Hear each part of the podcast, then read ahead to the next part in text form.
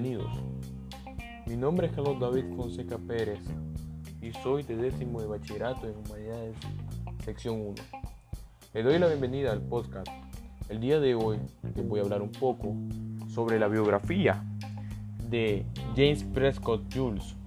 James Prescott Jules nació un 24 de diciembre de 1818 en, en Salford, Reino Unido y falleció el 11 de octubre de 1889 a sus 70 años en Sale, Reino Unido. Su nacionalidad era británica. Ok. James Prescott Jules fue un físico inglés, uno de los más notables físicos de su época, conocido sobre todo su, por sus investigaciones en termodinámica.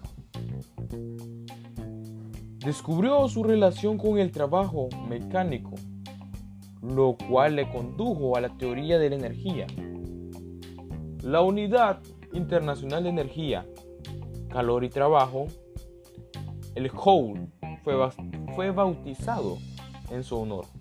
Trabajó con Lord Kelvin para desarrollar la escala absoluta de la temperatura hizo observaciones sobre la teoría termodinámica, efecto Joule-Thomson, y encontró una relación entre la corriente eléctrica que atraviesa una resistencia y el calor disipado, llamado actualmente ley de Joule.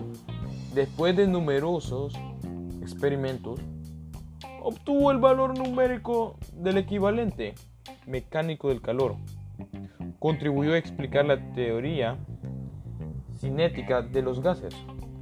Fue posiblemente el último autodidacta que hizo una contribución significativa al progreso de la ciencia. James Prescott Jules era hijo de Benjamin Jules, propietario de una fábrica de cervezas de carácter tímido y humilde. Recibió clases particulares en su propio hogar de física y matemática, siendo su profesor el químico británico John Dalton. Dalton. Compaginaba estas clases con su actividad profesional, trabajando junto a su padre en la destilería, la cual llegó a dirigir.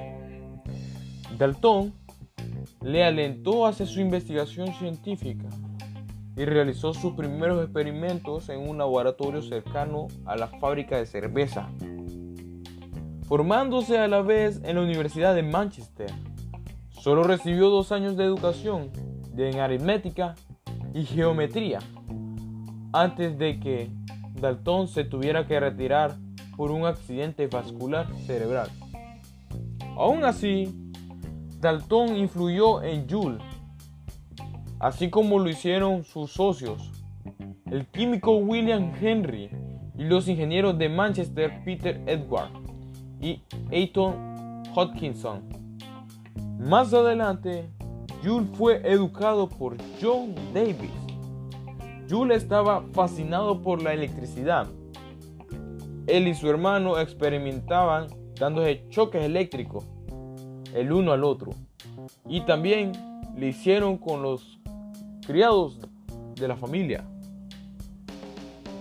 Jules llegó a gerente de la cervecería y tuvo un papel activo hasta que el negocio fue vendido en 1854. La ciencia era una ficción, pero pronto empezó a investigar la posibilidad de sustituir la máquina vapor de vapor de la cervecería con un motor eléctrico. Entonces, recién inventado, Jules tenía una habitación en casa de su padre que lo utilizaba como laboratorio. Fue ahí donde empezó a hacer sus primeros experimentos eléctricos y magnéticos. En 1838 contribuyó con sus primeros trabajos académicos sobre electricidad en los Annals of Electricity. La revista científica fue fundada y dirigida por el socio de Dave Williams Turgent. Descubrió la ley de Joule en 1840 e intentó impresionar a la Royal Society. Pero descubrió, no por última vez, que lo que venía como un mero principiante de provincias. Cuando Sturgeon se mudó, se mudó, perdón, se mudó a Manchester en 1840, Jules y él llegaron a ser el centro de un círculo de intelectuales de la ciudad.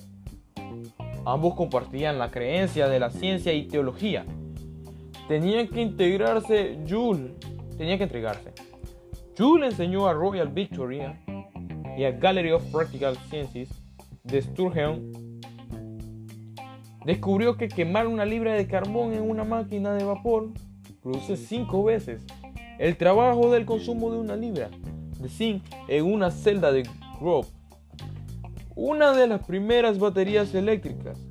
La unidad estándar de trabajo de Joule era la capacidad de levantar una libra de altura de pie, el pie libra. Joule fue influido por el pensamiento de Franz, Franz Eimpuns y trató, trató de explicar los fenómenos de la electricidad y el magnetismo en términos de átomo rodeados por un éter calorífico en estado de vibración. Aún así, el interés de Joule cambió desde un interés puramente financiero de cuanto a trabajo se podía extraer de única fuente, hasta especular sobre la transformación de la energía.